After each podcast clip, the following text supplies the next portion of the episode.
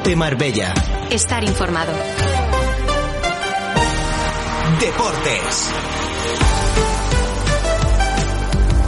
¿Qué tal? Saludos, buenas tardes, bienvenidos al avance de Deportes Cope Marbella. 3 menos 10 de la tarde te vamos a acompañar hasta muy cerquita de las 3, turno para el editorial de la cadena Cope y seguidamente desde las 3 y hasta las 4 de la tarde te vamos a acompañar en directo con la tertulia, con el tertulión de los viernes de cara a la previa del fin de semana. Ya sabes, con todas las competiciones ya en liza, hay partidos para todas las modalidades deportivas y es algo que nos encanta, que nos apasiona, porque tenemos muchas cosas que contarles y también a partir del próximo lunes, ojalá muchas alegrías en torno a resultados favorables de los nuestros, de los equipos del término municipal de Marbella. Hoy la tertulia nos acompaña nuestro enfermo por el fútbol, Cristian Aranda, Juan Carlos Angulo de Marbella 24 Horas y Enrique Moreno de Radio Televisión Marbella.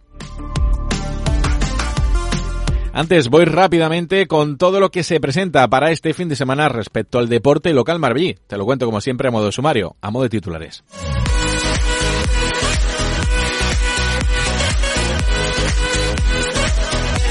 Comenzamos con el equipo en racha de categoría nacional, el Costa del Volley. El senior masculino este sábado 7 de la tarde visita la pista de la Deva Energías Fajardo en Albacete.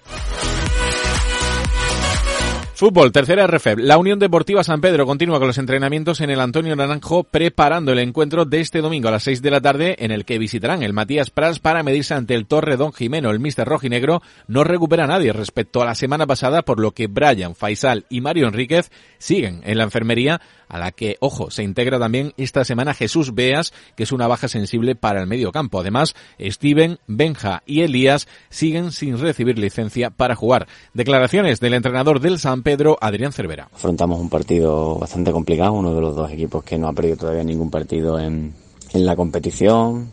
Un equipo muy, muy bien trabajado, que lleva ya muchos años en la misma dinámica con, con Manolo Chumilla, el mismo entrenador eh, con dos o tres futbolistas que son de un nivel muy alto, como Antonio López, como sobre todo Mario Martos, Adrián Paz, y, y bueno, eh, lo afrontamos con confianza. Creemos que bueno, que hay ciertos escenarios del partido donde donde podemos hacer daño, donde podemos llevar el partido a lo que nos interesa e intentaremos aferrarnos a ello y, y, y competir al máximo.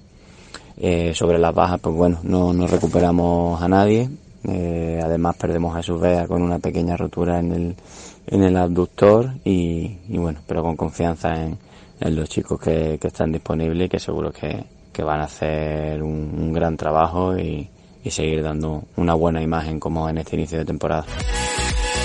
Y el Marbella ultima los entrenamientos en la Dama de Noche ante la prueba de fuego que se presenta este domingo en Marbella Fútbol Center, donde los de Abraham García recibirán a las 12 del mediodía al Motril, líder del grupo, en un duelo interesante para medir las aspiraciones de ascenso de los blanquillos que sepan los abonados que se va a jugar en Marbella Fútbol Center, pero no en el campo en el que acostumbran, sino justamente en el que tienen a sus espaldas del edificio principal, donde se está instalando una grada supletoria para poder acoger a todo el público. En cuanto a la convocatoria, Abraham García recupera a Javi Grillo y Juan Petra sanción, además de Agustín Ferro, que por fin ha podido solucionar los inconvenientes que tenía para obtener la licencia, aunque Juan P se encuentra también con molestias. El Marbella le ha dado la baja a Samuel Akin, que sigue con problemas de pubalgia. Y me llama la atención porque la semana pasada eh, hablamos con el nuevo consejero delegado de la Sociedad Anónima Deportiva del Marbella, con Fernando Calvo, y parecía que no lo tenía claro, ni mucho menos. O quizás no quería hacerlo ver en público, pero la decisión, como ya sospechábamos, estaba tomada desde hace algún tiempo.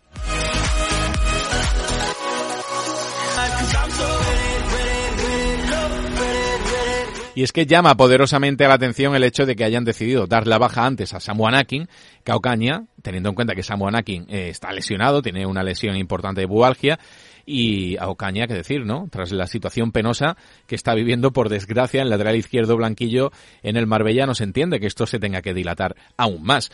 Por lo que ha podido conocer esta casa, la Unión Deportiva San Pedro sigue estando muy interesada en firmar a Ocaña ante la lesión que padece Mario Enríquez. Por ahora, seguirá siendo jugador del Marbella, aunque no cuente para el entrenador hasta que pueda ser inscrito Henry.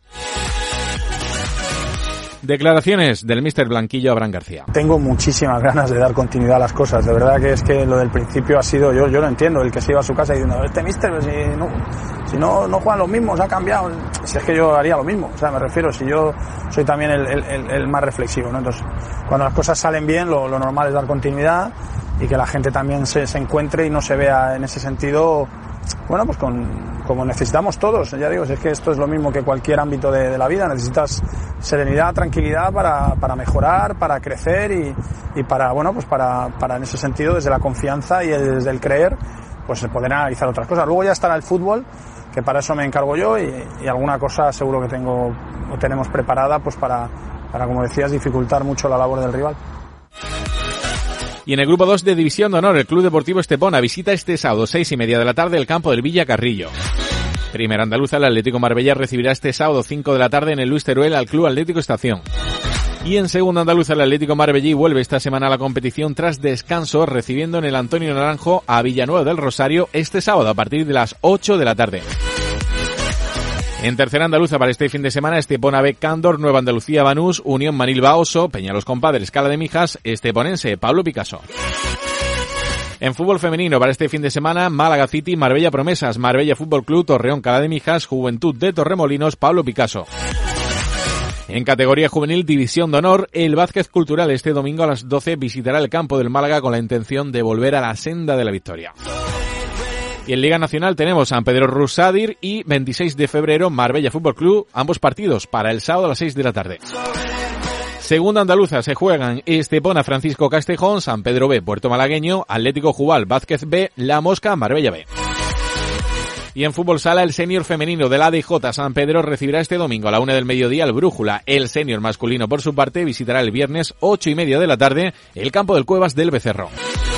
Y en baloncesto, Les Plata, el CB Marbella saldrá a la una y media de la madrugada del domingo rumbo a Logroño para medirse a las doce y media del mediodía ante el Club Baloncesto Clavijo. En EVA para este fin de semana, Cat Estepona, Peñarroya, domingo a las doce y media, Jaén Paraíso Interior, Benavís el sábado a las seis de la tarde. Y en senior provincial masculina para el fin de semana, Club Baloncesto Alora, CB San Pedro, sábado cinco y media, Cártama, Cat Estepona, domingo a las siete. En rugby, el Marbella Rugby Club volverá a la competición el domingo de la semana que viene visitando el campo de Industrial en Las Rozas a partir de las doce y media del mediodía. En waterpolo no hay jornada para este fin de semana, sí la habrá ya de cara a la próxima semana, la primera de noviembre, donde el absoluto femenino y el masculino se medirán a domicilio ante Chiclana. Y en polideportivo, Juanjo Machuca, campeón de Andalucía Junior de triatlón. El Esteponero se ha proclamado este pasado domingo en la localidad de Punta Umbría campeón de Andalucía Junior de triatlón con un crono de 56 minutos y 27 segundos, siendo décimo en la general. Gran actuación de nuevo del piloto marbellí Jesús Ríos de 13 años en la penúltima prueba del Campeonato de España de Superbike en la categoría Promo 3 que ha tenido lugar en Valencia y la ciudad de Marbella volvió a estar perfectamente representada en un gran campeonato de fisioculturismo. La saga Vera se mantiene incombustible y demostrando en cada competición en la que participan que siguen siendo top nacionales y mundiales. El Club Escalada Marbella ha estado presente este pasado fin de semana en el Campeonato de España de Clubes de Marcha Nórdica que se ha celebrado en la localidad madrileña de Tres Cantos. La entidad marbellí volvió a demostrar un buen nivel quedándose a solo un puesto de las medallas. Tanto el equipo femenino como el masculino acabaron su participación en cuarta posición. A nivel individual, Quique Villanueva fue el mejor marbellí con un segundo puesto en la general. Javier Añón, el esblanquillo, se ha estrenado este pasado fin de semana como goleador del Lincoln Red. El delantero marbellí marcó dos goles en la victoria de su equipo en la visita al Linz. Y el Ayuntamiento de Estepona informa que este domingo 31 de octubre la ciudad cogerá el primer trofeo de ciclismo Villa de Estepona que será puntuable para el Circuito Provincial de Málaga Carretera Escuelas 2021. La competición, que está organizada por el Ayuntamiento de Estepona, el Club Ciclista Virgen del Carmen y la Federación Andaluza de Ciclismo, dará comienzo a las 10 de la mañana desde el Parque Ferial y Deportivo. El Ayuntamiento de Marbella y la Asociación La Marbella Canina han organizado para mañana sábado, día 30, la carrera nocturna Wolverine Run, una cita en la que podrán participar un centenar de dueños con sus perros a partir de las 10 de la noche en la playa del Pinillo. Y les recordamos que el próximo domingo 7 de noviembre tendrá lugar la Marea Rosa en Marbella. La carrera, con un recorrido de 5 kilómetros, dará comienzo a las 12 del mediodía desde la Avenida del Mar. El precio de inscripción es de 7 euros.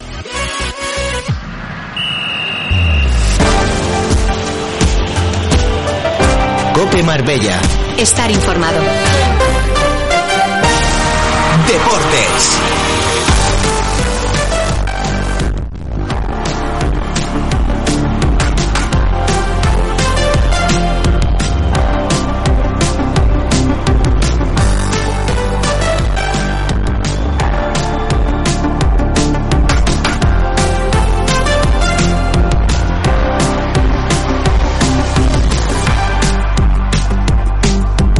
Hola, ¿qué tal? Saludos, buenas tardes y bienvenidos al desarrollo del programa de Deportes Cope Marbella en este viernes. Como siempre, como cada viernes, el tertulión para acabar la semana contándote todo lo que llega para el fin de semana, que no es poca cosa, ya con todos los equipos de la zona, de la ciudad, eh, metidos en competición y por lo tanto es para nosotros eh, una alegría inmensa ¿eh? poder ya contarles que suceden cosas en el contexto deportivo local, en todas las vertientes, en todas las modalidades y de hecho esperamos mucho de este fin de semana, de este puente donde tenemos jornada en tercera RFED para el San Pedro que jugará como visitante y el Marbella que jugará en casa, en Marbella Fútbol Center, además en un césped diferente, vamos a comentarlo a lo largo de la tertulia.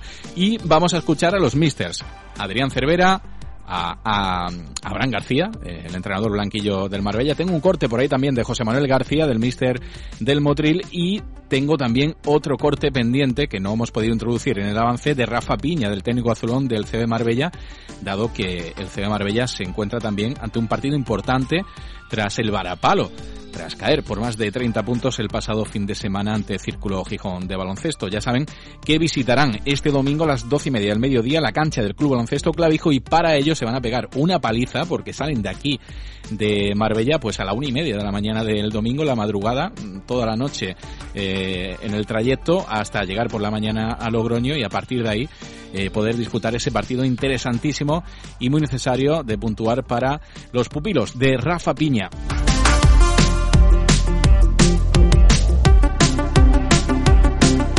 Voy con la presentación de los contertulios, los que han llegado a este momento de la tarde, todavía a la espera de que pueda hacerlo Enrique Moreno, pero mientras tanto, Cristian Aranda en FEMO de Fútbol, muy buenas tardes. Hola, buenas tardes, Diego. Juan Carlos Angulo, Marbella 24 horas, buenas tardes.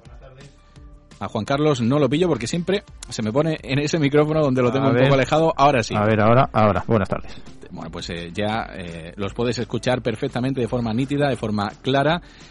Esperamos, esperemos que sea un gran fin de semana, ¿no? El que comienza a partir de hoy con muchas citas deportivas. Voy a hacer ahora un breve repaso de, de todas ellas y que sobre todo, oye, eh, pueda continuar también la buena dinámica para el San Pedro y, y para el Marbella. Buena dinámica mmm, refiriéndome sobre todo a la última jornada, ¿no? En la que ganaron ambos equipos y era algo sorprendente, no lo esperábamos. Falta le hace, falta le hace sobre todo al Marbella, ¿no? Continuar con esa dinámica, el San Pedro pues eh, va muy bien, ha hecho un buen colchón de puntos, todo lo que sea sumar perfecto, pero el Marbella tiene una necesidad absoluta y además de demostrar que es capaz de competir frente a los equipos más potentes del grupo como es el Motril.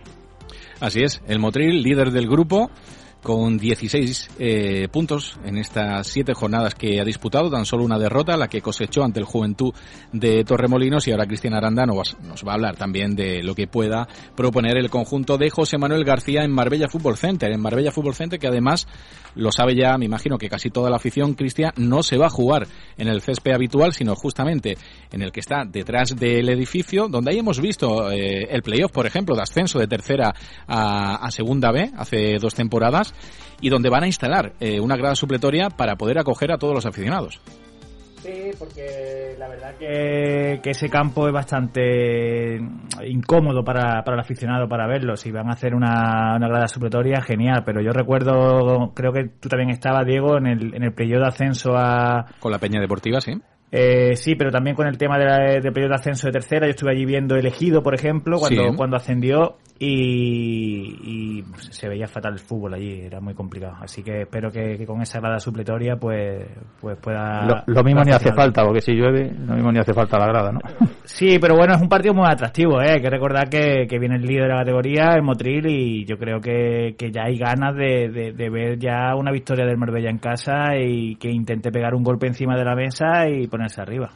Enrique Moreno, Radio Televisión Marbella, buenas tardes. Buenas tardes, Diego. Esperamos compañía. Un, esperamos un gran fin de semana, como digo, por delante. De lluvia. De lluvia, pero también de goles, ¿no? Dicen, y, de, dicen, y, de, ¿eh? y de emoción. Dicen que luego, luego, luego no se cumple. Que la, la procesión de Málaga y sigue, que no la... Sí, no y la ante todo, Y aquí eh, también tenemos, ¿no? El lunes. ha habido varias cancelaciones de actos programados para el fin de semana. Yo me voy a centrar en lo- en lo deportivo y en esa carrera Wolverine Run eh, con la asociación La Marbella Canina. eh, estaba previsto para mañana sábado a partir de las 10 de la noche en la playa del Penillo, pero ha sido cancelada, así que estén atentos a las redes sociales en los próximos días porque seguro que se anuncia una nueva fecha. Como somos, ello. ¿no? En cuanto caen cuatro gotas, todo empieza a suspenderse. sin no ha caído nada todavía. No ha caído nada, pero somos más Y previsores. buena falta que hace, ¿no? Porque ya, ya bastante tiempo en Marbella sin llover y, y es una Que necesidad sepa, también tampoco la, la Agencia Estatal de Meteorología ha activado ningún aviso amarillo por lluvia ni nada. No, pero bueno, previsión de lluvia sí es cierto. Sí, pero bueno, que ya- llueva. Vale, sí. Vamos a ver. Veremos a ver lo que pasa.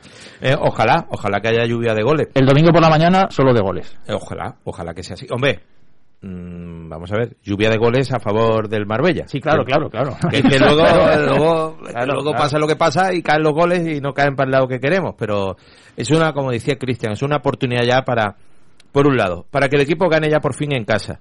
Y se acabe ya toda esta historia que pasa con Marbella Fútbol Center y demás. El maleficio. El maleficio ya es que nosotros le ponemos etiqueta a todas las cosas. Sí, mira, es Ha- Halloween. eh, Halloween, ahora- rompemos el maleficio. Ya, eh, Juan Carlos ya le está dando ya el titular, el en- titular de... Yo lo tengo, yo lo tengo ya. lo En tengo plan película americana ya total. A ver, para, lo que, para los que puedan ser supersticiosos, oye, vamos a jugar en un campo diferente al menos. Misma instalación, pero en otro verde. Sí, yo... A ver si ahora ganamos ahí, que ojalá, ¿no? Claro, claro. y ya está, resuelto el problema. Yo es que eh, en una conversación que tenía después de la rueda de prensa le decía a Abraham, oye, ¿por qué realmente no os planteáis, si visto que se os da mejor los campos de césped artificial, Tú por- querías mandarlo a la chapa. yo quería mandarlo a la chapa. Ahí. Bueno, lo que pasa es que ahí se me ha metido un mundial de colegios. Pues mira, la- en, el Pedazo fútbol, de evento, en, ¿eh? en el fútbol femenino, sin embargo, se han ido a las chapas. Este va a ser el primer partido de la temporada que van a jugar en las chapas, el Marbella Fútbol Club. Digo, pero eh, yo eh, la- lo que le planteaba al entrenador y en, la, y en la rueda de prensa se lo he planteado, pasa que me ha dado capotazo y medio. Como Luego- de costumbre. Me ha- luego me ha dicho, hombre, no iba. Digo, no, si, no te- si no, si realmente eh, consideras que, que el domingo va a haber dos equipos jugando como visitante, porque te lo dice, te lo dice abiertamente, pero no te lo dice al micro, te lo dice después, porque considera que tiene que ir a jugar, y esto lo sabe, me imagino Cristian lo sabe perfectamente, un jugador adquiere hábitos en su campo.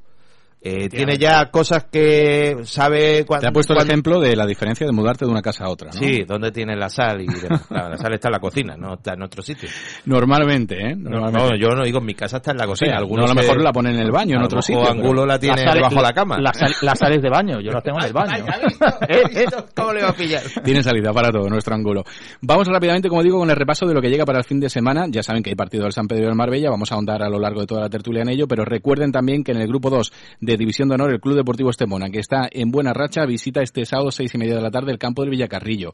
En Primera Andaluza, el Atlético Marbella, que tiene que romper la, la mala racha, que ha ido a posición de descenso, recibe este sábado 5 de la tarde en el Luis Teruel al Club Atlético Estación. El segundo Andaluza, el Atlético Marbellí, que ya tiene... Trabuco creo que es. Trabuco, pues mira, habíamos cambiado a lo mejor el nombre y, y me viene bien que me lo digas porque si no en Twitter seguro que luego sale alguien siempre, ¿no? Que, que tiene afán de rectificarnos y de memoria, pero creo que es contra el Trabuco. pues te lo voy a, a corroborar a- ahora mismo. Antes, como te decía, en segundo andaluz, el Atlético Marbellín eh, vuelve esta semana a la competición y además con nuevo míster, con Boris Gambero, ya es oficial, llevaban varias jornadas sin entrenador y Sí, además era curioso porque eh, empezó muy bien Ujú. y de pronto Sí. empieza, eh, empieza Vino a perder uno, uno tras otro y, Ah. empieza, y empieza a encadenar derrotas y digo, ¿qué, qué ha pasado, no? Pues eh, reciben en el Antonio Naranjo al Villanueva del Rosario este sábado a partir de las 8 de la tarde. En fútbol femenino, para este fin de semana, Málaga City, Marbella Promesas, seguro que no sabe nada de este partido el enfermo,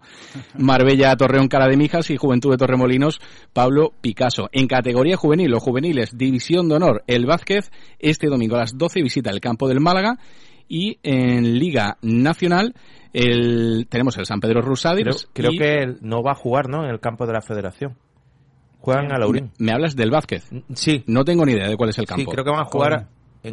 Eso, en Coim. Coim, finalmente. Bueno, pues entonces tanto el Vázquez como el Málaga, que se van a tener que desplazar hasta Coín, donde conocemos el campo, porque ahí el Marbella ha jugado algún que otro amistoso. En Liga Nacional, como os decía, San Pedro Rusadir y 26 de febrero Marbella, ambos para el sábado a las 6 de la tarde. Ahí tenéis que elegir uno de los dos. Y luego, eh, que sepan que en fútbol sala también hay competición. El senior femenino recibe el domingo a la una al Brújula. El senior masculino visitará el viernes, hoy, esta tarde, a partir de las ocho y media, eh, la pista del Cuevas del Becerro. En baloncesto, ya saben, el madrugón que se tiene que pegar el CB Marbella para viajar hasta Logroño y medirse ante el Club Baloncesto Clavijo, que será este domingo a partir de las doce y media del mediodía. Tenemos audios, tenemos declaraciones del técnico azulón, Rafa Piña. primer viaje largo al norte de España, Logroño, y bueno, un rival muy duro, un rival que, que su estado en la clasificación no, no es claramente de acuerdo con su potencial, pero que bueno, que tenemos que aprovechar que, que muchos equipos no estamos en la mejor forma, en la que nos tenemos que incluir nosotros, e intentar sacar algo positivo de, de este Ahí están las declaraciones de Rafa Piña y de fondo escuchamos a los jugadores. Nadie puede dudar de que estén enchufados porque las voces eh, hablan mucho ¿no? de la intensidad con la que se toman cada entrenamiento. Es muy importante el partido para el C de Marbella porque hay que recordar que cayeron de 31 este pasado fin de semana. Eso, eso iba a decir, que tienen que enchufarse bastante más porque perder de 31 puntos y sobre todo en casa es un auténtico palizón. Y, el peor partido de la era Rafa Además fueron de más los tres años que lleva aquí Piña. Más, sí, de, más de 90 puntos, creo, creo, entender, 96. 96 puntos los que encajaron, eso es que allí no defendió nadie. O sea que tienen, tienen que espabilar porque eso fue un ridículo estrepitoso. Quiero sí. decir que, que, esta vez me he equivocado, ¿eh? que el Atlético Marbella juega contra el Atlético Estación. Me ha, me ha bailado que el Trabuco era el No te preocupes, el, el Atlético si... en Girona. Están al lado, están al lado. No, no, pero si nos llegamos a equivocar en Twitter seguro que esta tarde alguien lo actualizaría y nos recordaría. No, Está bien. El dato para que no perdamos. Siempre, Tienes respuesta para darle. Muchas gracias. Miro, Se ve que eres buen oyente. Siempre miro también el rival del Atlético en Girona y lo, y lo he bailado, la verdad. Bueno, pues confirmado queda que es el Atlético Estación, un partido muy importante también para los de Carlos Gobantes, que ahora mismo no están desarrollando la dinámica que se esperaba de un equipo que tiene un proyecto ambicioso y que busca el ascenso.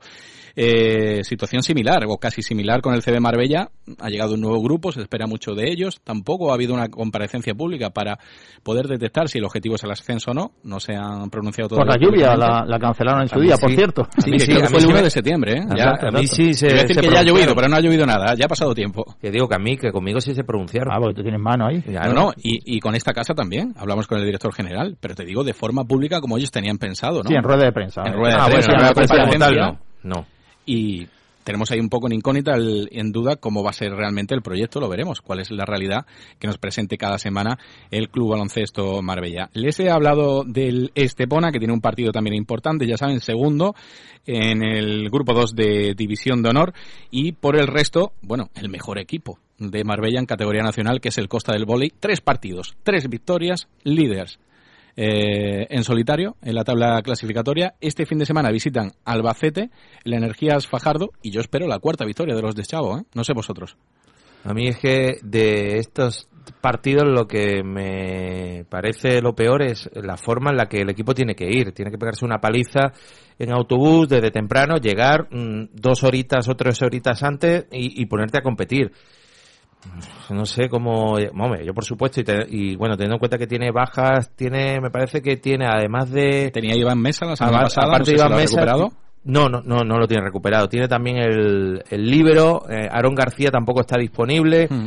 eh, Manzano tampoco está y creo que hay otro jugador, Raúl, que tampoco están, pero esto es por motivos ya Raúl laborales. Muñoz. Raúl Muñoz. No, Raúl Muñoz no. No, no me digas eso, hombre. No, no, no, no, no, no. El jugador más destacado del No, no, equipo. Raúl no, Raúl, Raúl, sí, Raúl Muñoz sí está, no, Pues es, es, otro jugador. Pero es hay un jugador importantísimo, ¿eh? No te digo, le digo porque se ha quedado, por ejemplo, sin libro y Mm. tiene que ahora Raúl Muñoz que jugaba en la primera categoría del vóley nacional, en la Superliga, y que este año ha llegado aquí al Costa del Vole y la verdad que, que promete muchísimo. ¿eh? Su papel en el equipo está siendo el máximo anotador en casi todos los partidos y es un pilar clave ¿eh? A mí me para contaban- el ascenso de categoría. Me contaban en el Costa del Boli que él ha sabido eh, no el equipo adaptarse a él, sino él adaptarse al Sí, juego de- del sí. equipo diciendo, porque claro, juega, esto es poner un jugador de primera división con jugadores a lo mejor de... Poner a Messi ahí. Sí, es que, vale, es como el, si el Messi del voleibol. Es como si pones eso a Messi No, y lo pones, no sé, con todo mi respeto, Me imaginando a Messi jugando al voleibol y... No, No, no, no, no, no va llega, una. no, no llega, pero, Y la, pero- la pero- situación es, es que no, quiere decir un equipo, pero por que es un de de gran no herir sensibilidades, pero mm, ponemos un- a Messi un top un, eh, con un equipo, vamos a ver, de tres categorías por debajo, pues hombre, los jugadores no van a no van a tener ese nivel para acompañarle. Entonces él ha sabido adaptar Correcto. su nivel al, a- al juego del equipo. Eh, al parecer hay cosas, mm, golpeos que no puede realizar en el. Ya hablamos de las alturas y demás, que él está acostumbrado a realizar y no los hace. Porque no hay Pues la altura está- suficiente en le está pabellón. saliendo muy bien y Hay que recordar también, muy en bien. el caso del Costa del Boli, que han adaptado el marcador, alguna situación más en el Antonio Serrano Lima, pero lo que fastidia bastante, sobre todo los equipos que llegan como visitantes, es el techo, ¿no? que normalmente no, no se lo encuentran en otro tipo de el instalación. techo, ¿Saltas que es la, pegas con la la red. No, no, tanto no. No tanto, ¿no? Vale, vale. No, pero creo que es por la red, ¿no? Hay una red arriba, ¿no? Que a lo mejor cuando Es golpeas verdad, igual- la red, de verdad. Sí, sí, sí.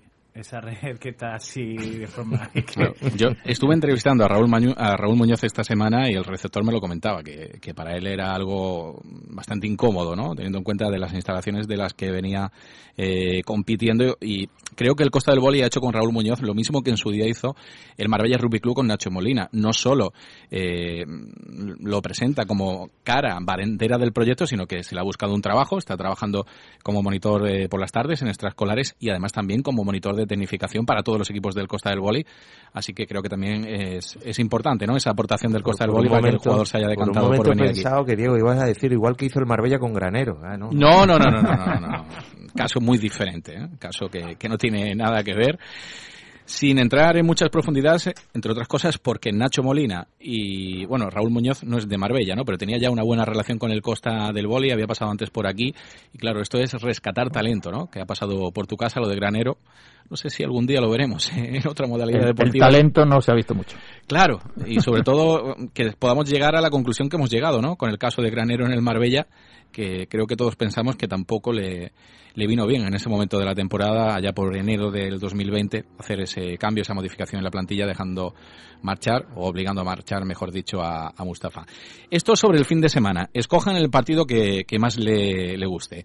Nos vamos con el análisis de la tercera RF. Un- Cuéntame. Un, un segundito, Diego, si quieres, sobre el fin de semana, aunque no son eventos que, Sí. que se celebran en Marbella, pero creo que son muy importantes, porque en el, en el circuito Ángel Nieto de Jerez de la Frontera, nuestro, Sí. nuestro piloto, eh, Jesús Jesús, Ríos. Jesús Ríos, que creo que hoy cumple sí. 14 años, hoy 14 sí. años, pues se puede proclamar ya campeón de España de Superbike en la categoría de Promo 3. Le quedan dos carreras, que son las que afrontará este fin de semana, y tiene 28 puntos de ventaja sobre el segundo, con lo cual lo tiene bastante bien. No vamos ahora a cantar victoria, porque por supuesto tiene que disputar esas dos pruebas y lo tiene ya muy bien. comentamos durante la semana la gran actuación que tuvo hace nada en Valencia, en en, Valencia, categoría Promo exactamente. 3. Está, está lanzado ahora mismo Mm. hacia, hacia ese campeonato de España con, con 14 años. Y después en el Algarve, en Portugal, se está disputando el, eh, campeonato del mundo de pesca deportiva en la modalidad de lance mar costa. Sí, señor. En la que nuestro equipo de aquí, la Sociedad de Pesca Deportiva Marbella, está defendiendo el título mundial que logró en 2019. El año pasado no hubo, no hubo campeonato. Ujú. Y ahora mismo, eh, hoy creo que se celebra la cuarta y última jornada. Ayer estaban cuartos, o sea, rozando las medallas. Entre los cuatro primeros equipos, tres son españoles españoles hay otro equipo, creo que es belga, que es el segundo, y el de Marbella está cuarto, acariciando las medallas. Vamos a ver qué pasa en la jornada de hoy, pero también es un evento muy importante, es un campeonato del mundo. Todavía recuerdo cuando pasaron por aquí el buen rato que echamos en ese programa de Deportes Copia Marbella con el equipo de, de la, la pesca deportiva y de hecho me lo anoto, ¿eh? Juan Carlos, para poder hablar con ellos a partir de la próxima semana y ojalá eh, abordemos un gran éxito para la ciudad de Marbella. Ahora sí que sí, nos vamos a tercera RF, tenemos al San Pedro, tenemos al Marbella ahí, dos partidazos para este fin de semana, San Pedro en el mejor momento de la temporada, va a visitar el Matías Pras, el feudo que ha dejado el Marbella este pasado fin de semana donde consiguió esa victoria 0-1 ante el Real Jaén y cuidado porque no mejora la situación para la Unión Deportiva San Pedro en cuanto a la convocatoria.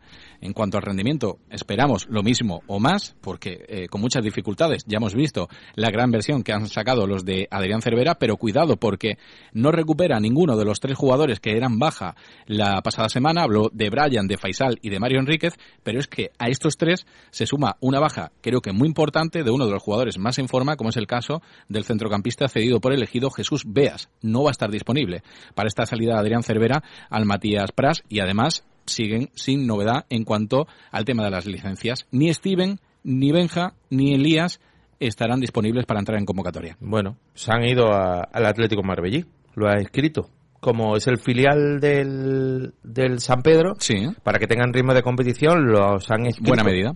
Así que eh, este fin de semana van a poder debutar con Boris Gambero, por lo menos van a tener ritmo de competición. Ya tenemos dos alicientes para ver el Marbella este fin de semana, Cristian. Nuevo técnico y, oye, también estos jugadores que son más que experimentados, ¿no? Sí, le viene muy bien a, al Marbellí las cosas como son, después de, de esa desestabilidad por la marcha de- del técnico anterior, pues eh, también ha habido fuga de, de talento, ¿no? Se han ido varios jugadores y, y estos y estos jugadores que todavía no pueden gozar de minutos en tercera, pues le va a venir muy bien al nuevo técnico, a Boris, que le deseo desde aquí toda la suerte del mundo y que haga una grandísima temporada. Boris Gambero, que es un técnico de la casa, ya saben que defendió durante un par de campañas los colores de la Unión Deportiva San Pedro eh, con el equipo senior en tercera división, también con Atlético Marbella durante un par de campañas y ahora nuevo proyecto con Atlético Marbellí que busca el ascenso, que ha tenido un traspiés importante, un bache en este inicio de liga. Veremos si hay posibilidades de ello o no al final de la misma temporada.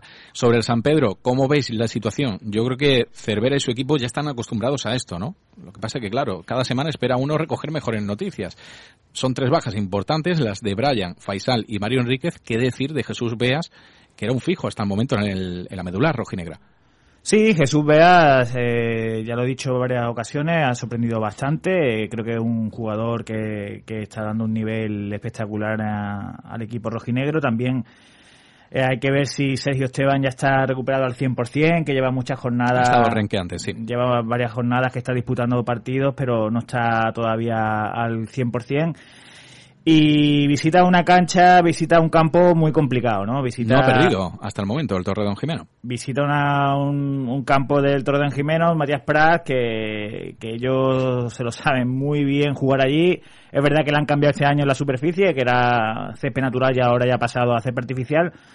Pero saben jugar muy bien allí, va de menos a más, tiene jugadores de muchísimo nivel y, y seguro que va a ser un partido muy complicado.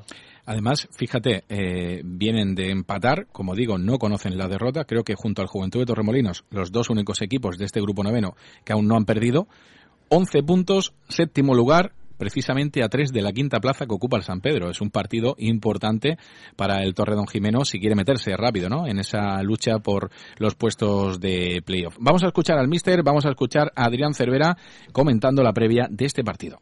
Afrontamos un partido bastante complicado, uno de los dos equipos que no ha perdido todavía ningún partido en, en la competición, un equipo muy muy bien trabajado que lleva ya muchos años en la misma dinámica con, con Manolo Chumilla, el mismo entrenador, eh, con dos o tres futbolistas que son de un nivel muy alto como Antonio López, como sobre todo Mario Martos, Adrián Paz y, y bueno, eh, lo afrontamos con confianza, creemos que bueno, que hay ciertos escenarios del partido donde donde podemos hacer daño, donde podemos llevar el partido a lo que nos interesa e intentaremos aferrarnos a ello y, y- y competir al máximo. Lo afrontan con confianza. Ha citado a Antonio López, Mario Martos. Ya hablamos de ellos cuando llegó la previa del Marbella. Eh, y ha dicho el más interesante para mí, que es Adrián Paz. que- Sí, también. Que no ha tenido un inicio de campaña bueno por, por tema de lesiones. eh, ha jugado prácticamente muy poco. Pero si lo ha nombrado, quiere decir que, han estudiado bien al rival y que ya está a disposición y es un jugador que, que está dentro de Don Jimeno por sus circunstancias familiares, pero es un jugador de superior categoría.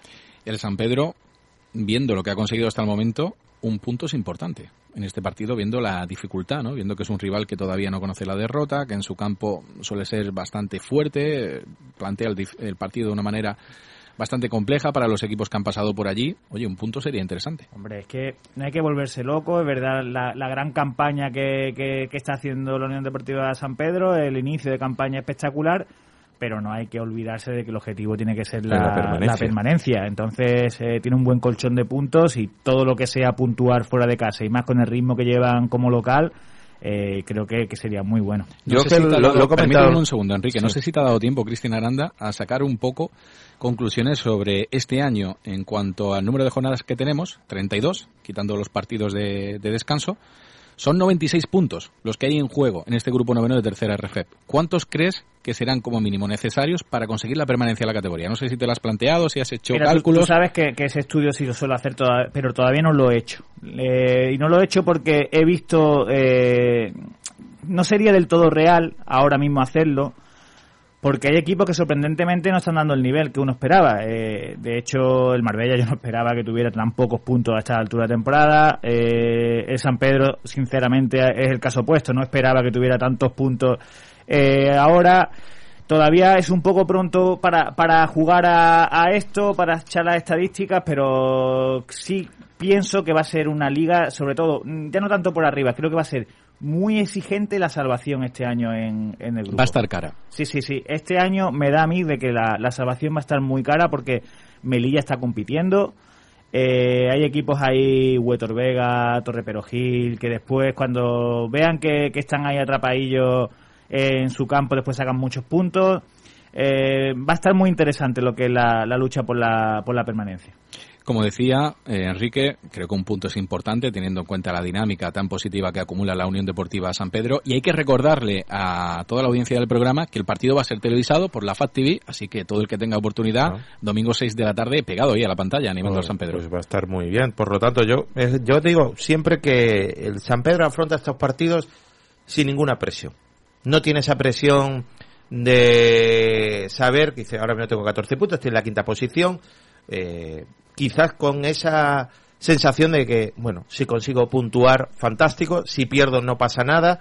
Eh, un poco a, los jugadores quizás con esa confianza y sin la presión añadida de tener que ir claramente a, sacar los un- puntos. Es un terreno de juego que en las últimas campañas se le ha dado bien. Yo recuerdo que el, el año que estuve yo, que fue el último que estuve en tercera, eh, se empató a uno. Se empató a uno allí. Fue una jornada intersemanal, un jueves que nos pusieron el partido a las 9 de la noche. eh, puntuamos 1-1. Los dos últimos encuentros en el Y- Torredón Jimeno se han saldado con ese resultado. Y la temporada anterior, eh, con un Dani Cintrano espectacular, también se puntuó 1-1 allí en, en Matías Pras. Por lo tanto, hay que ser optimista y que siga la Eso sí, viendo los tres precedentes, no ha ganado nunca el San Pedro allí.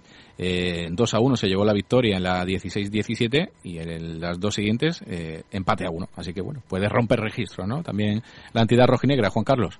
No, bueno, el San Pedro, si es que ya lo, ya lo hemos dicho muchas veces, mientras siga con ese ritmo de puntuación en casa, que es el máximo, no puede conseguir más, pues puede estar, puede estar tranquilo y todo lo que puede ir arañando fuera, pues, pues perfecto. Sin este campo del, del Torreón Jimeno, que yo creo que es un campo más o menos similar al, al municipal de, de San Pedro, ¿no? En cuanto a césped artificial, dimensiones. Sí, ha cambiado, ha cambiado, parecer, ha ¿no? cambiado mucho, porque eh, en el año que yo estuve, hace tres temporadas ya, que, que ya pasa el tiempo volando. Eh, no- el partido contra el Marbella parece que no tenía gradas de fondo, ¿no? Detrás de las porterías. Sí, es que no tiene, No. un- no tiene grada. Eso Entonces, es, pero, pero cambiaba mucho porque el césped natural, en invierno, la, grada- la, la banda derecha, eso era un barrizal y, y era súper pesado jugar en las bandas y después era- había diferentes tipos de césped, sitios más duros, sitios más blandos. Era muy complicado. Ahora han puesto césped artificial de alta tecnología, ahora eh, tiene que ser muy bueno también para San Pedro porque están acostumbrados a ese tipo de Claro, por eso, por eso digo que es un cambio, es un campo en teoría que, Que yo creo que le va puede bien. sonar, le puede sonar familiar y bueno, pues vamos a ver qué es capaz de hacer el equipo, que seguro que va a competir, eso seguro. Estaba yo por aquí viendo, perdona, Sí. estaba yo aquí viendo que la segunda, en la segunda ref en el grupo 4, Sí.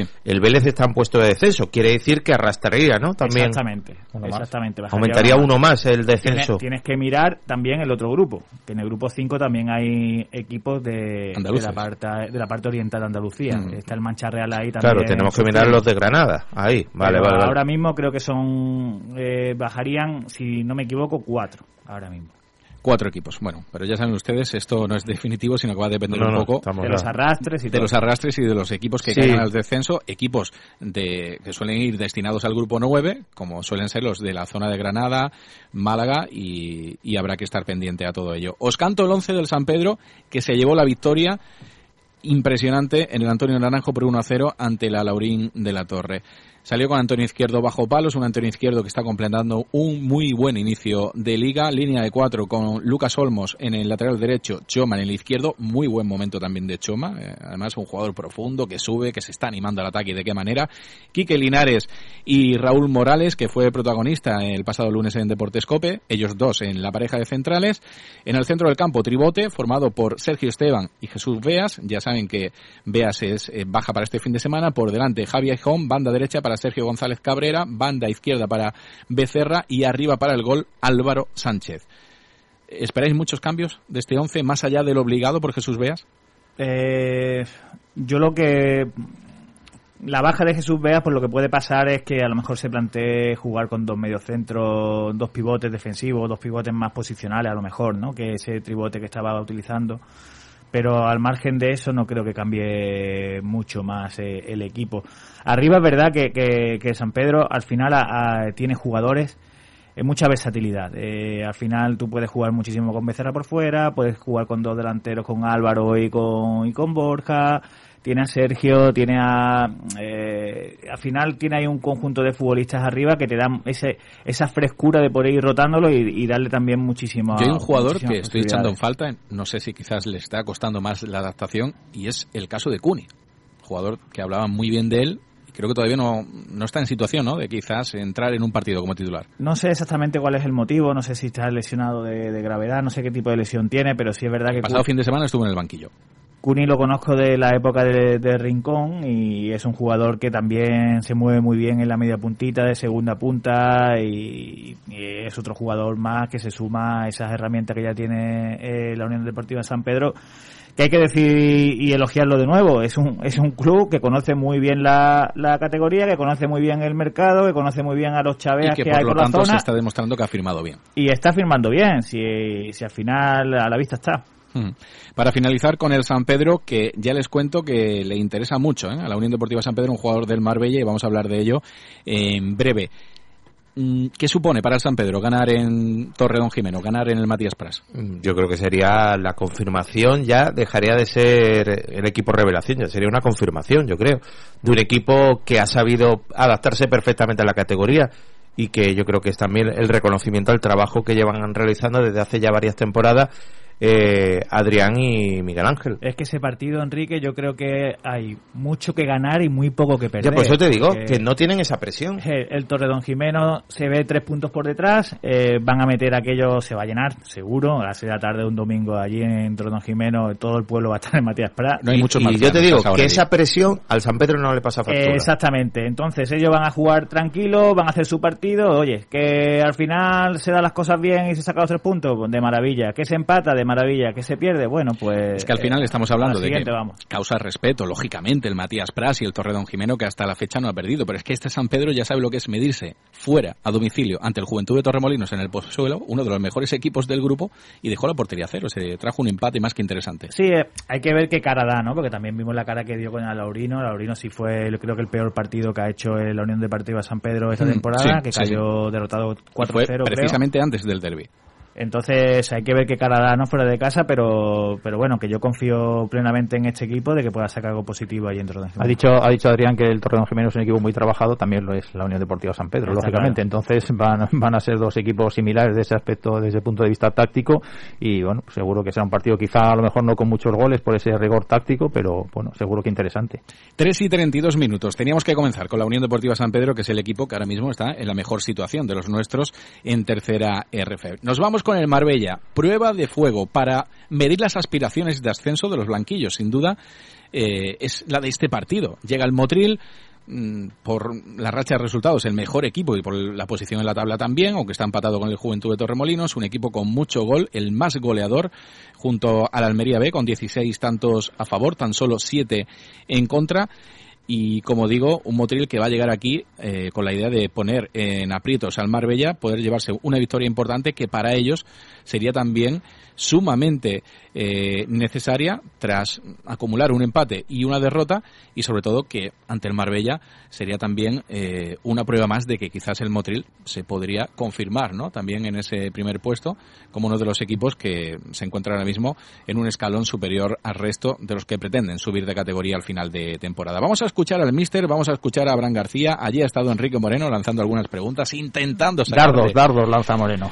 a- a- algún tipo de, de información. Han hablado de las casas, de las mudanzas, de todo esto. Yo me centro con este De primer corte donde habla sobre el rival que llega, el Motril. Es un equipo bueno, con, con gente como Raúl que ha encontrado el gol fácilmente, eh, jugadores con, con experiencia, incluso alguno como la Ponce en, en otras categorías, gente bien trabajada, un entrenador que lleva muchísimos años, con un grupo de gente que se ha ido confeccionando y, y- y cociendo para, para poder recoger lo que tienen ahora. O sea, fijaros ellos el proceso que han, que han seguido, ¿no? cuando se hablaba, ellos en la pretemporada tenían el equipo hecho porque lo han ido formando con gente de allí y lo han ido bueno, construyendo de esa forma. Es uno de los equipos que se ha anticipado al trabajo. Ya hablábamos aquí, eh, allá por el mes de julio, que el Marbella estaba en una parálisis que preocupaba mucho cuando el Motril ya estaba anunciando jugadores, como dice bien Abraham García, jugadores de la zona, claro, pero la misma Ah. opción tenía el Marbella y Exacto. ha tirado para otro sitio. Ah. Di- Dice también que es un equipo bien trabajado, entonces aquí está trabajado el Torreón Jimeno, el San Pedro, el Motril.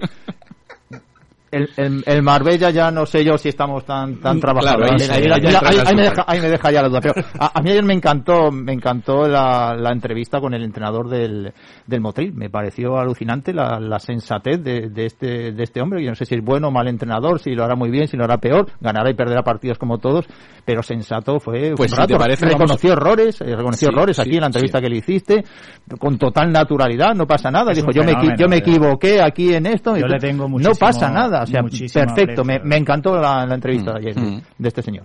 Sí, la verdad que dio imagen de líder, ¿eh? José Manuel García, que además tengo aquí un corte que he preparado para que escuchen lo que espera del partido y lo que conoce hasta el momento del Marbella el míster del Motril. pero quizá el partido que más eh, que más he visto que ha sufrido el Marbella fue con el malagueño, ¿no? Y, y es verdad que ahí es donde se donde se entiende, o por lo menos entiendo yo, que si nosotros en Motril le damos el balón al Marbella vamos a sufrir muchísimo. Por eso nosotros tenemos que tener el balón, tenemos que generar siempre eh, situaciones eh, en las diferentes zonas de juego donde tengamos superioridad y, y a raíz de ahí pues eh, ir intentando acosarlo, a llegar, embotellándolo y, e intentar eh, llegar a área de esa forma. Si nosotros Ujú. quisiésemos ser muy verticales o, o querer llegar muy rápido eh, a- al área contraria, creo que ahí nos estaríamos equivocando.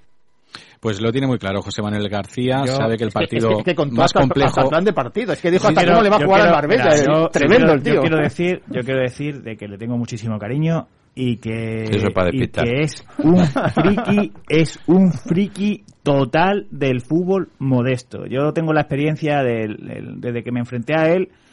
Tuvimos buena relación y, y nos pasábamos los informes de los rivales. Eh, y hablaba mucho con él y es pero ya, ya te digo, ¿eh? si yo soy un enfermo, él es otro enfermo, el enfermo granaíno, y, y me cae muy bien, ¿no? Y es un, y es un entrenador que, que sí, que le gusta tener la posesión, que le gusta jugar muy bien desde atrás, va a tener un juego combinativo muy bonito, vaya a haber un, un Motril que no se va a encerrar para nada, y, creo que va a ser, va a dar un juego, un juego vistoso. Yo, eh, de Abraham puede decir que, que no sé si conoce muy bien, ¿no? Eh, el- las declaraciones por lo menos no me han hecho mucha, no sé, porque es verdad que el Motril está donde está, el líder, pero desde mi punto de vista, eh, si se ha tenido que rodear con jugadores de la zona es porque lo han desmantelado. Es decir, eh, Ujú. ha perdido en los dos últimos Y años tenía buena plantilla. ¿eh? jugadores increíbles. Ha perdido a Gomis, que, que se fue elegido, ha perdido a Juana, que se fue a Extremadura, ha perdido a, a Gadea, que se ha ido a Huetortaja, al gran Ramiro, que tiene un, que era el, para mí el, el jugador de más calidad de tercera división, que se lo lleva también el Huetortaja.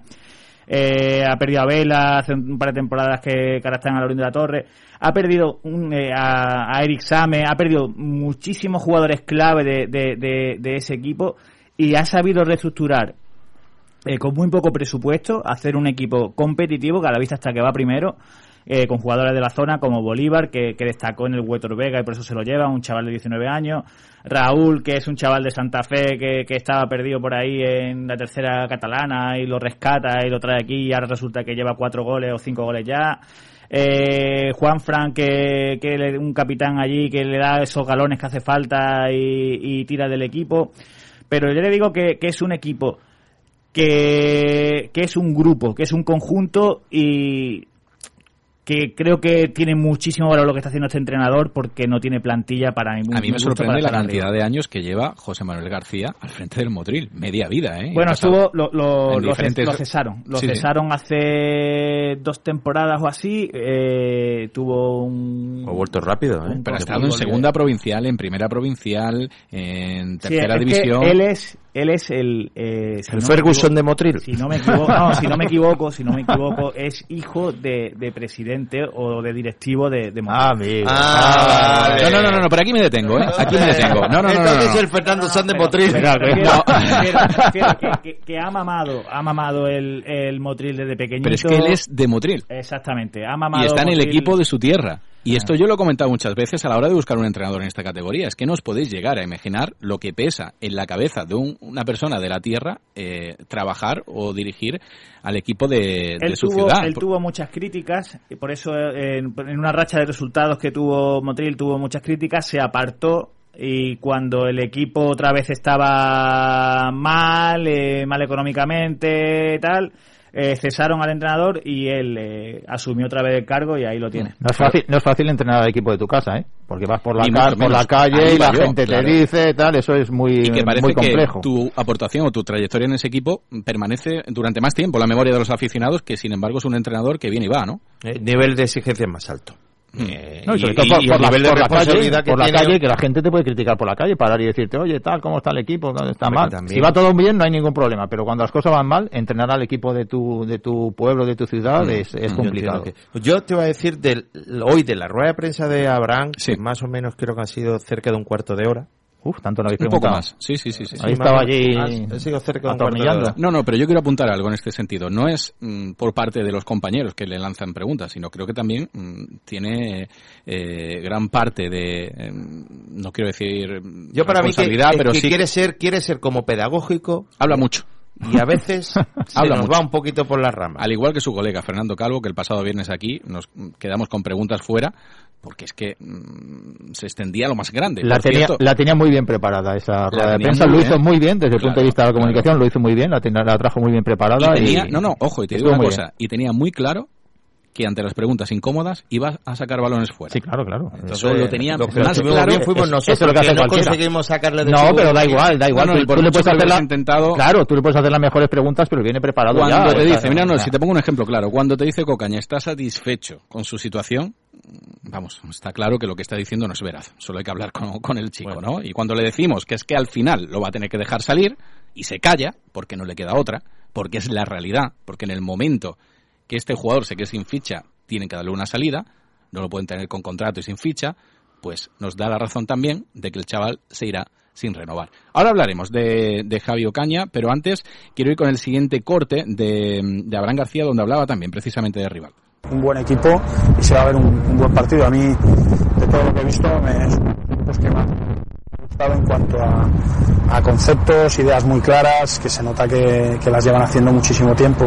Gente con muchísima llegada de segunda línea, capaz de, de pasar y correr, con, con buenas piernas, o sea que nosotros nos van a, nos van a exigir a, a estar a, a muy alto nivel. Ganarle sería ganarle. Luego porque, bueno, no olvidemos que es un rival que está por delante y al que le recortas eh, los puntos, ¿no? Eh, Ahí estaba la pregunta Eh, de... que, que has cortado la pregunta, buena. Sí, sí, sí, no, no, Iván Tornó, claro, llega el líder, eh, ahora mismo el principal candidato al ascenso, pues una prueba de fuego, ¿no? Para un Marbella que está en horas bajas, que no ha acumulado dos victorias consecutivas en lo que va de temporada y que en definitiva pues se va a encontrar quizás ante un punto de inflexión. Yo- ya veremos si positivo o negativo. es que creo, o, o lo que he intentado interpretar, o lo que creo que he entendido de la rueda de prensa, es que parece que ha encontrado ya eh, La fórmula mágica. La fórmula que él quiere.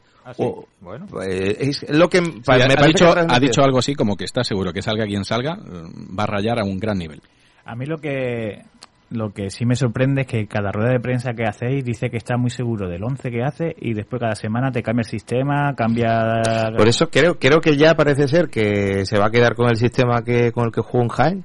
Entonces digo, a lo mejor va a jugar un poquito menos elaboración y un, juego más vertical, más directo, más seguro atrás y buscar rápidamente. Yo es que espero, yo espero a un partido parecido al de Malagueño, ojalá que el resultado sea diferente, pero sí espero que el Motril le va a quitar el balón al Marbella, porque creo que el Marbella está sufriendo mucho con equipos que, que le gusta tener posesión y pienso que el Motril va- es un equipo de, de ese estilo, ¿no? Yo creo que el Motril va a tener la iniciativa, va, va a querer tener balón y, y el Marbella pues le va a tocar eh, jugar con eh, a la contra, con transiciones rápidas, que tiene jugadores para ello también, tipo Pato, eh, Juanpe, Juanpe, Juanpe y eh, perdón, y Suardi también. Y fíjate Entonces, que volvía tras sanción, pero tiene molestias. Entonces tiene jugadores que, que sí le puede venir bien. Pero bueno, yo espero un partido muy atractivo y sobre todo creo que, que es un, partido muy importante para Marbella, que hay que darle muchísima importancia porque aunque estemos todavía eh, pronto, aún ya hemos pasado un cuarto de, de temporada, pero eh, si gana, se engancha. Me remito a las palabras de Abraham, que dijo antes del partido contra el Gen que estos tres próximos partidos son los que deben marcar dónde vamos a estar. Mm. El primero ha ganado, ahora es Motril. No, es que Motril, como te gane Motril, se va a nueve puntos, creo, ¿no? El Motril. Eh, no sé si te hablo de cabeza, pero creo que se iría a nueve Son puntos. 16, el Marbella tiene, di- eh, Bueno, tiene 10. Motril que tiene dos, dos o uno menos. Uno, uno. No, Uno, según ¿no? el entrenador Sí, no sí. tiene ningún partido menos. Nos comentó. Bueno, el que ha descansado. Exactamente. Ah, bueno. Claro, se- el que ha descansado. Se iría, se iría a nueve puntos. Eh, Sí, eso es. Entonces, eh, piano, piano. A nueve puntos, a los mismos que se puede ir, por ejemplo, el Juventud de Torremolinos, si gana también el Marbella no, no lo hace. Vamos con otro corte de Abraham García, donde Enrique Moreno le ha preguntado por el campo, si está echando de menos jugar Oh. en su sede habitual, donde pueda entrenar, donde ganas pueda de, de ir a las chapas con el equipo, ¿eh? Ahí es donde me está pegando el capotazo. Esto comenta Abraham García. capotazo. Se lo he escuchado una vez a, a Luis Aragonés, eh, al final el, el estado de confort donde uno se, se encuentra a gusto, pues no a cualquiera de nosotros si mañana nos ponen en otra oficina o nos cambian a otra casa y tenemos que ir, pues no sabemos dónde están todas las cositas que nosotros vamos colocando en los sitios que a nosotros que, entramos en una casa ahora, yo me voy a vivir a la tuya y tú a la mía y yo sé dónde he puesto la sal y, yo no sé dónde la pone. Pues ahí lo dejaba, ¿no? Con el ejemplo de la sal que le ha Pero lanzado es que, vuelvo, es que a me vuelvo a decir. En la cocina. la cocina, no. No, pero quiero decir que es que es eso. Si tú no, ju- no entrenas allí, No, pero ¿qué sensación tienes tú de estar Dice- jugando en tu casa? dice- Está diciendo de estado de confort que si te cambias, te mudas de casa, pero si al final has en- entrenas eh, tres días en la chapa cuando hay semana de, de césped artificial Sí, así es. y en Marbella Fútbol Center, que yo sepa, no se entrena nunca. No se no, entrena. No, no, se entrena la dama de noche. Entonces, eh, al final, la casa en donde vive, realmente, en una, en otra, ahí es complicado. Es como un caracol que la lleva a cuestas la casa. No, Es complicado. Pues yo digo que para mí eh, no tiene eh, esa sensación de jugar en casa. Hombre, es que técnicamente, técnicamente, entrena muchas más veces las chapas que, que en Marbella Fútbol Center. Eso, eso es cierto. El, el cambio de, de campo en Marbella Fútbol Center, ¿a qué se debe? Pues se debe a trabajos. Ah, están resembrando, están resembrando. Van a ubicar una grada supletoria para los aficionados y que yo sepa, pues eh, con el mismo aforo, ¿no? Permitido porque no ha habido ninguna ¿Por, comunicación. por dónde? No sé, no, no tiene mucho sitio, ¿no? A ver, a ver. No lo sé, pero ya te digo, a día de hoy, viernes, los aficionados tienen la misma comunicación que tengo yo. En un principio, todo el mundo puede ir con la misma normalidad de partidos anteriores, así Pues que me ya, imagino que... yo animo al aficionado a que vayan, por lo menos para la sorpresa que le van a dar, ¿no? Que no saben ni dónde van a colocarse. Por lo menos para, para que vayan y por, por curiosidad ya, ¿no? Y salgan de ¿Quién dudas. sabe? Igual gana. No, Por yo jugar me- en otro yo- yo sitio. ya esto me lo tomo a- para hacer una, una tertulia más, más graciosa, ¿no? A las 4 menos cuarto, que es una hora de la siesta, pero es preocupante esta- este tipo de, de situación, ¿no? Que, que el aficionado a viernes no sepa finalmente ni dónde va a estar ubicado el domingo. Eh, está bien que estemos aquí jiji jaja con el cachondeo, pero Pero es una situación que es merece, claro. esa, comuni- Eh, esa comunicación la merece. Y esperemos que no llueva, esperemos que no llueva, ver. porque, porque Sí, con el sí. tema del parking también del coche, pues de, los, ser de paraguas. que Se no- puede no formar allí el hacer. barrizal Si es rápido que, y, y se que puede hacer como se, como se quiera, pero tampoco vamos a tirar más eh, sobre una situación que tiene el club y vamos a meterle más caña todavía a, unos, a un aficionado que está ya dolorida, que encima tú le vas y le tocas, le metes el dedo donde más le duele y encima le empieza Por ello, a decir... no hemos profundizado en algunas situaciones muy desagradables ¿eh? que se han dado en el Marbella. Ya comentamos lo de un jugador con algo que hizo que nunca Ah, lo llegué a comprender y, y no hemos profundizado ni hemos dado detalles. Eso digo, sobre ello. yo creo Todos que queremos que el equipo gane. afición tiene Sí. con, con que el equipo no gana o el Sí. equipo no transmite. Y lo comentamos aquí el pasado lunes y lo vuelvo a confirmar. El equipo está unido. Se ve en el campo. Los jugadores están unidos. Yo creo que en su mayoría o todos. Con el entrenador lo tenemos claro que no. Los que ahí- jugadores entre ellos, sí, efectivamente. Exactamente. Pero es que el entrenador sigue dejándonos, mm, la verdad que muy sorprendidos con sus, con sus actuaciones. Esta semana, de cara a la jornada 9, por fin se ha podido inscribir Ferro. el argentino, que ya ha vuelto de su país y que estará disponible para este partido, aunque como bien sabes, Moreno no va a salir en el 11 y no, no tiene ritmo todavía de competición para ello. Un ferro del que Cristian Aranda siempre nos ha hablado muy bien, ¿eh? Y, y Que no- esperamos... que no tiene ritmo, ¿por qué? Porque- Lo entró Rufino la semana pasada de titular. Entrenar- Ahí podíamos entrar ya con otro dilema, ¿eh? entrenar Perfectamente. lleva entrenando ya unos pocos de No, meses. no, para totalmente. que- Pero como no ha jugado, pues no sé, interpreta... bueno, sí, de- de- de- de- Yo le he preguntado por eso, por si iba a jugar y me ha dicho que Y la ha descartado. no, que la ha descartado. ¿Y Rufino está? Rufino, pues que no- tampoco se ha, se ha mostrado un parte, ¿no? De, de la lesión que tuvo. No sé si, si, si se ha sometido a alguna prueba o no. Mañana, mañana Pero yo lo que tengo claro, lo que tengo claro es que Rufino tiene que ir por detrás de Alberto Castro en este equipo hasta que no cambie la situación. Ha demostrado No. mejor forma. Pero es que con Castro hay- No ha, di- no ha dicho que Rufino esté tocado ni lesionado. No, no, no, no. Ha dicho que hay un jugador con arrastrando algunas Sí, molestias, sí, pero sí. no ha dicho nombre. Pero yo viendo cómo se presenta Alberto Castro en el campo y viendo cómo se presenta Rufino de forma, creo que Alberto Castro, corrígeme Cristian, le puede dar mucho más al Marbella. Hemos visto muchos partidos en los que ha activado el ataque el Marbella tras la entrada desde el banco de, de Castro. Y si te digo que a lo mejor por este partido no te, no te viene bien ni Castro ni, ni Rufino.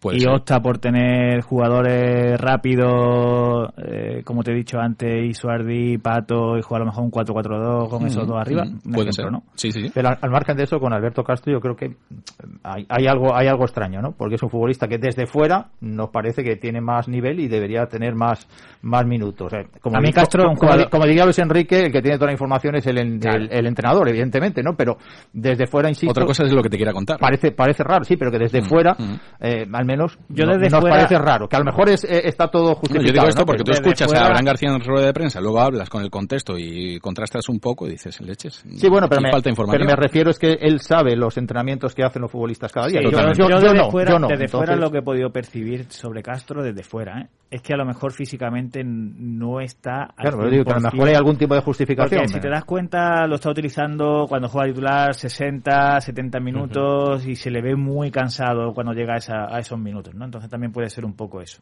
Mm. Vamos con otra situación que es la de Ferro. Mm, Como estábamos comentando, Alta ya está inscrito en el equipo, lo hemos podido ver en la página de la Federación Andaluza. La baja ha sido la de Samu Anakin, un jugador que sigue con problemas de pubalgia, que sigue con esa lesión. Y yo me pregunto, ¿por qué le da la baja a Samu Anakin y no se la da a Javi Ocaña, con el que parece que quieren aguantar la agonía hasta el último día posible. La verdad que fastidia bastante la situación. Yo, por lo que he podido conocer, el San Pedro está muy interesado en Javi Ocaña, sobre todo porque tiene eh, la lesión de Mario Enríquez y necesita un jugador para ese lateral izquierdo. Conocen bien a Javi Ocaña, es de la casa y se podría adaptar perfectamente. De hecho, tiene buenos amigos en la plantilla de la Unión Deportiva San Pedro. Ahora bien, parece que la única posibilidad de que llegue eh, Ocaña al San Pedro es por medio de una cesión, un acuerdo entre el Marbella y el San Pedro, porque es la única posibilidad que a día de hoy le ha comentado el Marbella al San Pedro. El jugador, como bien saben, no quiere renovar. Si termina inscribiendo a Henry, va a quedar libre y a partir de ahí pues podrá decir si negocia con el San Pedro o si negocia con el Palo, que lleva también bastante tiempo Tú hablas de Ocaña. esperándole. Sí. Y Samonaki se queda ahora sin ficha. ¿Qué hace ahora? Sí, sí, pero bueno, ¿Dó- Samu, ¿dónde va? Samu tiene una lesión, el entrenador ha dicho hoy que lo van a quiero- ayudar. Yo quiero hablar un poco de la, de la situación de los dos, en el sentido de que, en mi opinión, ¿eh? eh Javi Ocaña, el problema que hay es que en la tercera división escasean los laterales izquierdos. Escasean. Eh, no hay laterales izquierdos de un nivel top. Entonces, Ocaña no es que lo quiera el San Pedro o que lo quiera el Palo, es que lo quiere media tercera. Media tercera de aquí, de la zona de Málaga, va a preguntar por él, por su situación, porque no es normal tampoco la situación que se ha dado en Marbella, que tengan tres laterales izquierdos eh, en tercera división eh, a este nivel. Entonces, eh, lo de Javi Ocaña es un, jugador que en el momento que quede libre no va a tener, creo yo, eh, no va a tener o no debería tener ningún problema para encontrar un equipo de, tercera RF.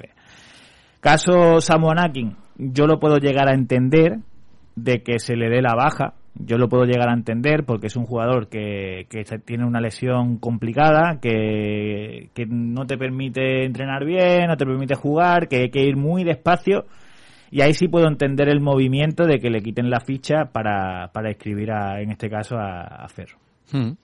Yo lo que no entiendo es que lo hagan antes que la situación de Ocaña, porque ya lleva bastante tiempo esperando el chaval resolver la situación y no sé si es una cuestión Bueno, de porque ego. en el caso, no, porque en el caso de que se te lesione un jugador, pues sí puede tirar de, de Ocaña y no puede no ha tirar entrado en una de- convocatoria de- Ya, ya, ya. que hace no sé cuántas semanas, ¿eh, Cristian? No, no, yo creo que no ha entrado en todo el año, ¿no? No ha entrado en toda la temporada, por eso te digo, me extrañaría bastante que, que fuera por eso, que, que fueran a tirar de él, ¿no? No, Ante, está claro ante que baja. está claro que eso ya es una cuestión más bien de orgullo eh, Total. de que quiere Parece que quieren mantener un retenerlo pulso y es que al porque- final ellos son conocedores de que el jugador se va a ir libre, y que el no se va a salir con y la el suya. chaval le puede estar Le, le hemos preguntado, le hemos dicho por eso. No sé si tienes ahí la el corte. Que Abraham ha dicho que, que hombre, que re- reconociendo un poco que la situación cuando llegue lo de Henry, pues que no le va a quedar muchas Claro. opciones. El O- chaval o lo que está me sorprende soltado- es que te lo cuenta como si no pasara nada, pero como está si la relación con un lo- enigmático u otros. El chaval está haciendo, el chaval Digo, está bueno. haciendo lo que tiene que hacer. Yo ahí eh, parto una lanza en favor del chaval porque es un profesional como la copa de un pino. Yo lo digo muchísimas veces. El año pasado tuve la, la fortuna de poder renovarlo en Estepona y, y es un profesional como la copa de un pino. Y el chaval está haciendo lo que tiene que hacer, entrenar. Él va, entrena, no falta, compite como el que más en cada entrenamiento. Oye, ¿me, que- ¿me van a convocar? No. No, sí, no, no que me quitan no el número. fi- no tiene que, me, ficha, ¿no? que me- sí tiene. Que Ah, me quitan, tiene, pero no tiene número. No tiene dorsal. Tiene que me quitan el número, vale, a mí me han quitado el número, pero yo sigo entrenando. Y yo sigo, sí. Y que la papa caliente la tenga el Marbella. Y Sí, si sí. hay aquí alguien malo, que sea el Marbella. Esto comenta Abraham García sobre Javi Ocaña. Eh, un tema que hemos eh, hablado con él siempre con, con mucha fluidez. Eh, siempre lo he dicho, Javi es un tipo excepcional. Además me encanta hablar con él de fútbol, sabe de fútbol, que eso se agradece siempre y siempre inquieto, reflexionando, me refiero en ese sentido. El tema es que nadie le pregunta si se lleva bien o mal con Javi Ocaña, si sabe o no de fútbol. Y habla de fútbol con él, dice. Claro, es que esto a mí me hace mucha gracia porque es la misma táctica que utilizó aquí Fernando Calvo pasado viernes. Tú le preguntabas por la Alpujarra y él te contestaba que en Almería se comía muy bien.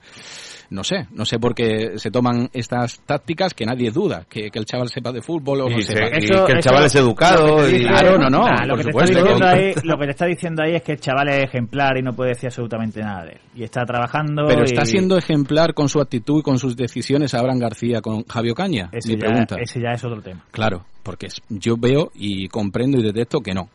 Viendo el tiempo que ha pasado, que esto ya se podía haber solucionado hace mucho tiempo, ¿qué gana Abraham García reteniendo a Ocaña? No sé, explicármelo. ¿Qué gana? En, en o el teoría- equipo. En, en teoría lo está reteniendo el club, eso te iba a decir, pero lo que pasa es que el club. Sí, pero es que el club es son Fernando, ellos. Es Fernando Calvo. Ojo, que ya lo hemos avanzado esta Es semana, Fernando que. Fernando Calvo ha entrado en la Sociedad Anónima Deportiva del Marbella Fútbol Club como consejero delegado, como en su día estuvo Héctor Morales. Plenos poderes para una persona que es segundo entrenador, responsable institucional y que además ha llegado aquí con un contrato bajo el brazo de tres años.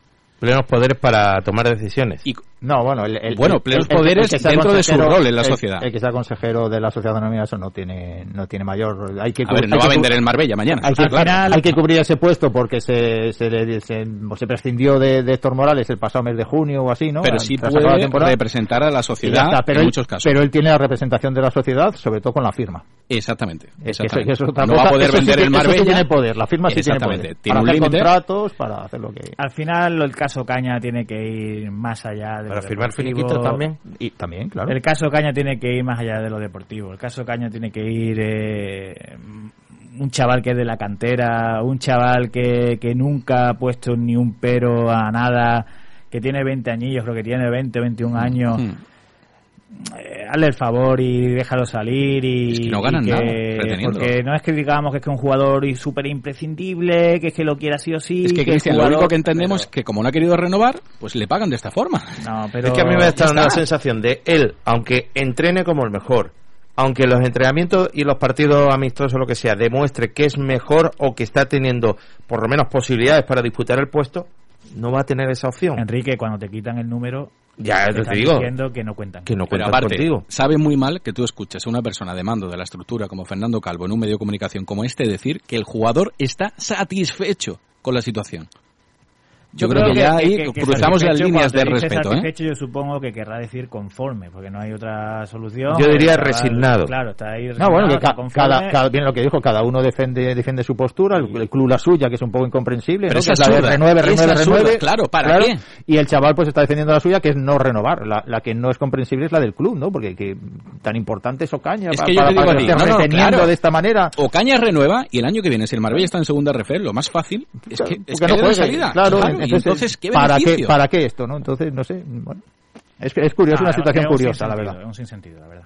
Es algo que no habla muy bien del trabajo de Abraham García y de Fernando Calvo. Ojalá en el verde se vea mm, se vean los frutos y podamos contarles otra cosa a partir de la semana que viene, porque todo lo que no sea una victoria ante el Motril creo que hace que vuelvan a saltar las alarmas. Sí, pero como vez, gane, como gane, eh, que puede situación. ganar, eh, se pone a tres puntos. Eh, puede sacar el pecho que le dé la gana de nuevo, si lo está sacando ahora, ¿no? Que va mal. Ojalá. En el momento que vaya bien puede sacar más eh, el pecho. Ojalá. Sí, sí, sí.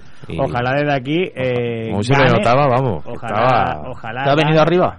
estaba, vamos, se ha puesto. Bueno, no voy a contar más. No, cuéntalo, hombre, ahora la audiencia No, no, que se rápido. que se se ha puesto a hablar hasta de música. Hasta de música. Hasta de conciertos, de grupos. ¿Qué le gusta? ¿Qué le gusta? No, no, y habla, y habla mucho del fútbol profesional, ¿eh? Y de entrenadores y de todo Sí, esto. sí, Se ve que ahí está bastante metido. No sé Bueno. hasta qué punto conocerá de la categoría de tercera RF, pero de lo que es el fútbol profesional, oye, siempre te No, deja no, algo, ¿eh? vamos, o sea, Y de música, Abraham, ¿no? Abraham es, un, es un tío de fútbol. No, no, eso nadie lo duda. Es un tío de fútbol, pero, ¿Pero digo de de, fútbol, fútbol? porque lo, am- lo amaba desde pequeñito. ¿Pero de qué fútbol? No, tú tienes No, que del hombre, fútbol- Hay que, hay que ver también. Tampoco hay que decir, tampoco hay que decir, hay que decir también que, que tiene un currículum. Eh, él ha subido de tercera a segunda vez con la gimnástica segoviana. Sí, sí, sí, nadie lo duda. Eh, eliminó aquí al Marbella en una Copa del Rey con la gimnástica segoviana también. Exacto. Verás que, que, que Y se ha mostrado siempre- experiencia en tercera tiene. Grupo noveno no, pero eh, Claro. Sí, pero es que yo, tiene. yo hasta ahora pensaba que jugar en tercera tenía cuatro claves básicas. Tenías que tener una defensa potente, un delantero que Por encima de todo, creo que premia conocer la categoría, adelantarte a otros equipos y conocer también los jugadores para poder Sí. atarlos rápido, cosa que Abraham García no ha hecho hasta el momento. Llegan las 4 de la tarde, con esto el final del programa. Juan Carlos, Cristian y Enrique, mil gracias a los tres. Hablamos el próximo lunes, ojalá, de un golpe en la mesa. ¿Por qué no? Que haya ganado el Marbella ante el Motril y que cambiemos esta situación penosa a partir de la semana que viene. Ojalá. Un, un saludo a todos, muchísimas gracias. Se quedan con la tarde en Hasta Cope. luego.